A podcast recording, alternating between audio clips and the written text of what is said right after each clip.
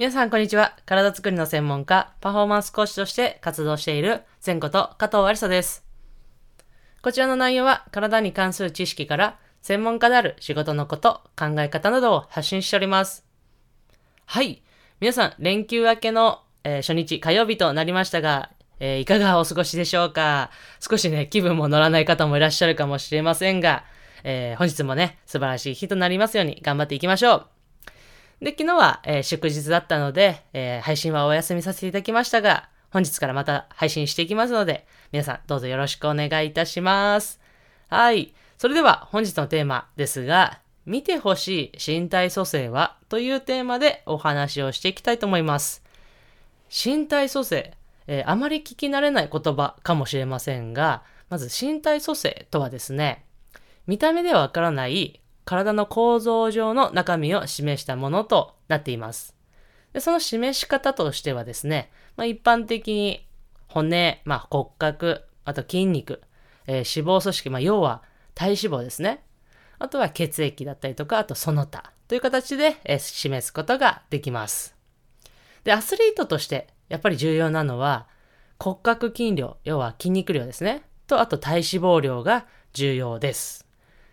で、アスリートのこの骨格筋量ですね、筋肉量というのはですね、行っている種目によってやっぱ、その発達する場所だったりとか、発達度合いが違ってきます。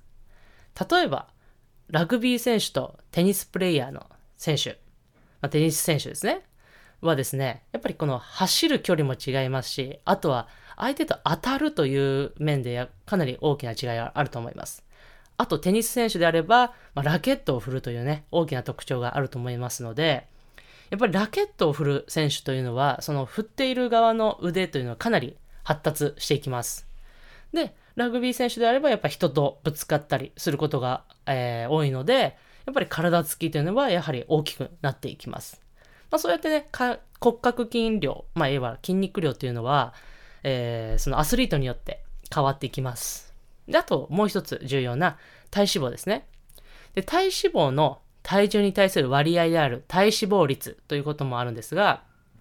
まず一般的に男性が20%以上、まあ、女性で25%以上が肥満というふうに判断されます。で、これもですね、アスリートは行っている競技によってやっぱ特徴が異なってきます。例えば陸上選手と水泳選手。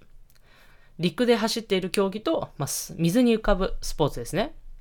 なので、えー、水泳選手、水で浮かぶスポーツなので、それなりに実はですね、体脂肪がないと、やっぱ体体が浮いてこないわけです。なので、やっぱこの競技によっても、筋肉だったりとか、体脂肪とか、まあ、体の特徴というのが異なってきます。で、今、えー、私の方ですね、バスケットボール選手、まあ、特に女子選手における、まあ、身体組成のまとめというものをですね、ちょっと書いてえー、おりますので、こちらの方も、もし興味ある方はですね、えー、書いたら、ポッドキャスト、もしくは SNS ですね、インスタとかツイッターの方、まあ、もしくは Facebook の方でお知らせをしますので、そちらの方をフォローしていただけたらと思います。はい。で、少し、もう少し、あの、体脂肪の方についてちょっとお話をしたいのですが、体脂肪率はですね、実は、こう皆さん低い方がいいと思ってる方も多いと思うんですが、低ければ低いほどいいっていうわけでは実はないんですよね。で、必要最低限量というものがありまして、まあ、男性では3から4%、女性では9から12%というのが必要最低限の量と言われています。特に女性はですね、この数字をの以下の体脂肪率になってしまいますと、まあ、いわゆる無月経、まあ、月経が訪れないという形になってきてしまって、まあ、無月経になってしまうと、まあ、女性ホルモンであるエストロゲンというものが分泌されなくなってきてしまいます。でそうすると、骨密度といって、まあ、骨の密度ですね、の強さっていうのが低下してきて、そしてその中でもやっぱ練習とか、まあ、何か活動をすることによって、疲労骨折ということが、えー、起きてしまう可能性が高いです。あとはその無月経というものを放置すると子宮がんのリスクというのも高めると言われています。なので、やっぱりこの必要最低限量というのは、やっぱ下回らないということが一つ重要にはなってきます。今お話しした体脂肪率というのは計算することができます。体脂肪率のパーセントはですね、体脂肪量、キログラムを体重で、体重のキログラムですね。で割って、で、かける100をすることによって計算することができます。まあ、今、いろんな体重計で体脂肪率というのはですね、まあ、出てきますが、まあ、やっぱりその機械によってかなり精度が変わってきてしまいますし、あとはですね、体脂肪率というのはですね、体の中の水分だったりとか、えー、血流というのに大きな影響を受けます。なので、1日にですね、実は2から3%程度も変動があったりします。まあ、やっぱり計算がこう簡単にできるものではないということですね。なので、大事なのは、アスリートも一般の方もそうですが、毎日できるだけ同じ時間帯で同じ条件で測るということが重要になってきます。